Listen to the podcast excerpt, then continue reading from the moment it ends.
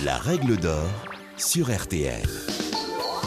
Bonjour, c'est Julien Courbet. Retrouvez désormais chaque semaine l'inimitable règle d'or en podcast avec les avocats, les mêmes qui interviennent chaque jour dans Ça peut vous arriver sur RTL et M6. Que faire? Que dit la loi? Quel recours?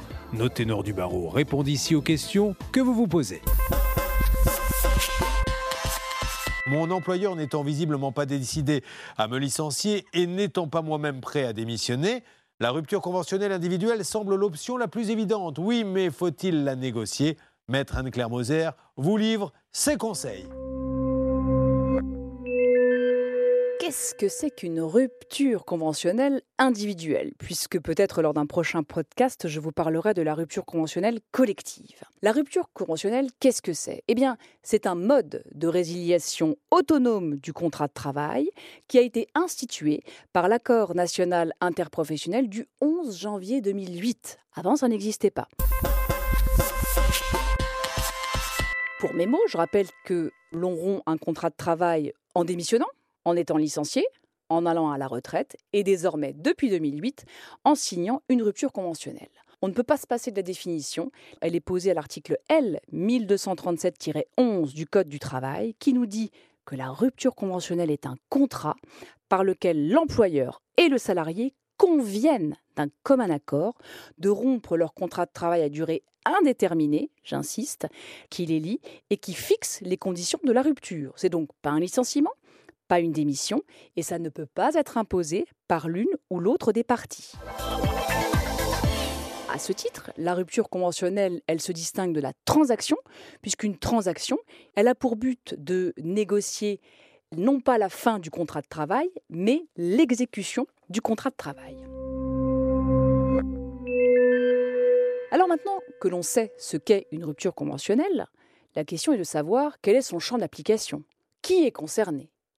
Les employeurs et tous les salariés à condition qu'ils soient titulaires d'un contrat de travail à durée indéterminée. Ça exclut les CDD et ça exclut l'apprentissage. Ils peuvent demander ou bénéficier d'une rupture conventionnelle. Je précise que les salariés protégés peuvent aussi bénéficier d'une rupture conventionnelle. Il faudra dans ce cas demander une autorisation à l'inspection du travail. Maintenant, la question est de savoir quelles sont les situations qui sont concernées par la rupture conventionnelle toutes, comme pour une démission par exemple. Mais attention, attention à ne pas dévoyer les règles de la rupture conventionnelle pour essayer, en utilisant ce biais, de chanter d'autres règles. Typiquement, on ne peut pas faire une rupture conventionnelle pour tenter d'échapper à un licenciement économique, par exemple. C'est l'exemple type de ce qu'il ne faut pas faire dans le cadre d'une rupture conventionnelle et de ce à quoi elle ne doit pas servir. Partant de là, ça nous ouvre le champ des possibles. C'est-à-dire que on peut parfaitement faire une rupture conventionnelle avec un salarié qui est déclaré inapte par la médecine du travail, c'est possible. On peut aussi conclure une rupture conventionnelle avec une femme qui est en congé maternité, et ce même pendant les quatre semaines de protection qui suivent le congé maternité, ça n'est pas rien. On peut aussi faire une rupture conventionnelle avec un salarié qui est en congé sabbatique ou en congé sans solde. Et on peut même signer une rupture conventionnelle avec un salarié avec lequel on est en conflit. La travailliste que je suis constate que la majeure partie des ruptures conventionnelles qui sont signées le sont justement dans le cadre d'un conflit entre un employeur et un salarié qui, au bout d'un moment, ne parlent plus la même langue, mais qui n'ont pas forcément envie d'aller en justice et qui vont trouver un accord pour partir. Je parle de conflit et je pèse mes mots. Un conflit, d'accord, mais attention, il ne faut pas que mon consentement soit vicié. C'est-à-dire que je peux parfaitement conclure une rupture conventionnelle alors que je suis en conflit avec mon employeur, mais à condition que mon consentement soit libre. Alors que c'est quoi un consentement libre? Ben, C'est un consentement qui est clair. Par exemple, si j'apprends que mon employeur a dissimulé, typiquement, je reviens à mon exemple, le fait qu'il préparait un plan de sauvegarde de l'emploi dans lequel mon emploi était concerné et que de ce fait, si j'avais pu en bénéficier, c'eût été plus protecteur, là, on a vicié mon consentement. Un autre exemple type, mon consentement sera vicié si il a été obtenu par une violence, une violence morale par exemple. Ça peut être dans le cadre d'un harcèlement moral, d'un harcèlement sexuel. Alors attention, parce que je vous ai donné deux exemples précis, harcèlement moral, harcèlement sexuel. Il peut exister ces deux situations, et pour autant, on a parfaitement le droit de conclure une rupture conventionnelle si on est dans ce cas-là.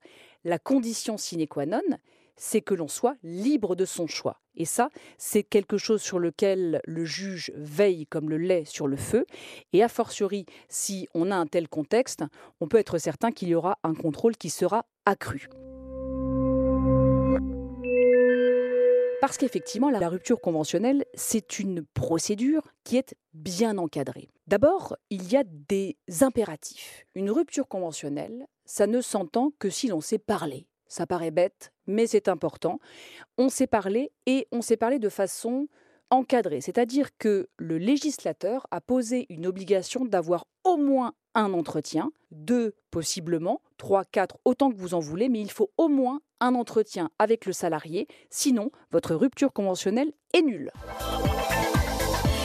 Ensuite, une fois qu'on est tombé d'accord, il faut la formaliser par écrit. Depuis le 1er avril 2022, modernité oblige, il faut aller sur le portail télérecours, télé-RC en l'occurrence, rupture conventionnelle. Nous avons un assistant en ligne, c'est la grande modernité, qui nous permet aussi de faire une simulation de l'indemnité de rupture conventionnelle sur laquelle je reviendrai dans quelques instants. Une fois que l'on a rempli ce document, il faut que cela soit signé manuscritement, j'insiste, pas de signature électronique, par l'employeur et par le salarié. Et puis, il y a évidemment et heureusement des conditions de contenu. Qu'est-ce qu'il y a dans une rupture conventionnelle? Alors, pour vous imaginer, c'est deux pages, une rupture conventionnelle. Sur la première, on retrouvera l'état civil, les données du contrat, quand ai-je été embauché, qu'est-ce que je faisais chez mon employeur? Et combien je gagnais, puisque les 12 derniers mois de salaire sont retranscrits. Il y a aussi le nombre d'entretiens et l'existence des entretiens. J'ai rappelé que c'était une condition de validité. On retrouvera également le montant de l'indemnité de rupture conventionnelle et la date prévue de mon départ. Quand tout ça est fait, quand tout ça est bien signé, on ouvre un délai de rétractation qui va durer 15 jours. 15 jours pendant lesquels l'employeur et le salarié ont la liberté, sans avoir à s'en justifier, de se rétracter. Passé ce délai de 15 jours, donc le lendemain de la fin du 15e jour, il faut envoyer notre formulaire de rupture conventionnelle à la DRITS. C'est l'ancêtre de la DIRECT, la DRITS étant l'acronyme de la Direction régionale de l'économie, de l'emploi, du travail et des solidarités. C'est donc une administration on lui envoie. Pourquoi? Parce qu'on va lui demander d'homologuer notre convention. Combien de temps a-t-elle pour faire cela? Elle a 15 jours ouvrables pour homologuer. Que fait-on pendant ces 15 jours? Eh ben, On attend. Et au bout de 15 jours, que se passe-t-il? De deux choses l'une, soit l'administration homologue, en vous envoyant un, courrier, généralement plutôt un courriel, pour vous dire OK, j'homologue, ou elle ne dit rien. Le silence de l'administration vaut acceptation. A contrario, si au bout de 15 jours, vous recevez un refus, on vous expliquera ce qui a péché dans votre rupture conventionnelle et vous devrez revoir votre copie. L'administration s'attache en fait à vérifier ce dont je vous ai parlé tout à l'heure, l'état civil, les éléments relatifs au travail, au salaire et puis bien sûr à l'indemnité de rupture conventionnelle.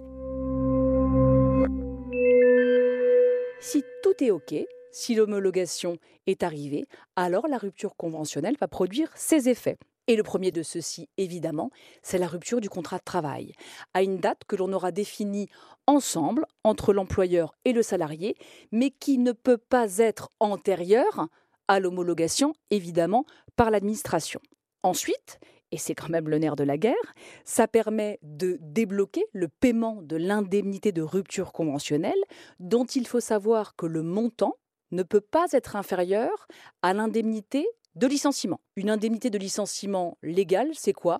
C'est un quart de mois de salaire par année d'ancienneté jusque 10 ans et à partir de 10 ans, c'est un tiers de mois de salaire brut d'ancienneté. Il peut aussi exister des clauses plus favorables selon vos conventions collectives, on appelle alors cela une indemnité conventionnelle. Une rupture du contrat de travail, vous l'ai-je dit, le paiement d'une indemnité, mais également des droits au chômage qui s'ouvrent au moment où l'homologation est faite. Et puis, si vous n'êtes pas d'accord avec tout cela par rapport à ce que l'on s'est dit tout à l'heure, sachez que vous avez 12 mois pour contester votre rupture conventionnelle à compter du jour où elle aura été homologuée. Je dois terminer en vous rappelant puisque j'en ai parlé tout à l'heure, que avec la rupture conventionnelle, je romps mon contrat de travail.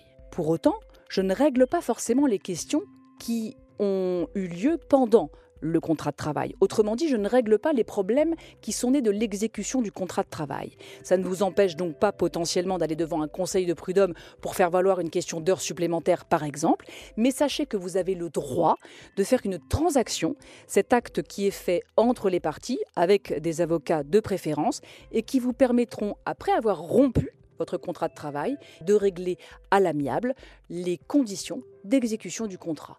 Tout cela est un peu technique et je crois que c'est l'une des matières où nous, avocats qui faisons du droit du travail, apportons vraiment un plus à nos clients. Donc n'hésitez pas à franchir la porte d'un cabinet d'avocats pour avoir des informations. Vous venez d'écouter le podcast des règles d'or de l'émission Ça peut vous arriver. Retrouvez tous les épisodes de ce podcast sur l'application RTL, sur rtl.fr et sur vos plateformes favorites.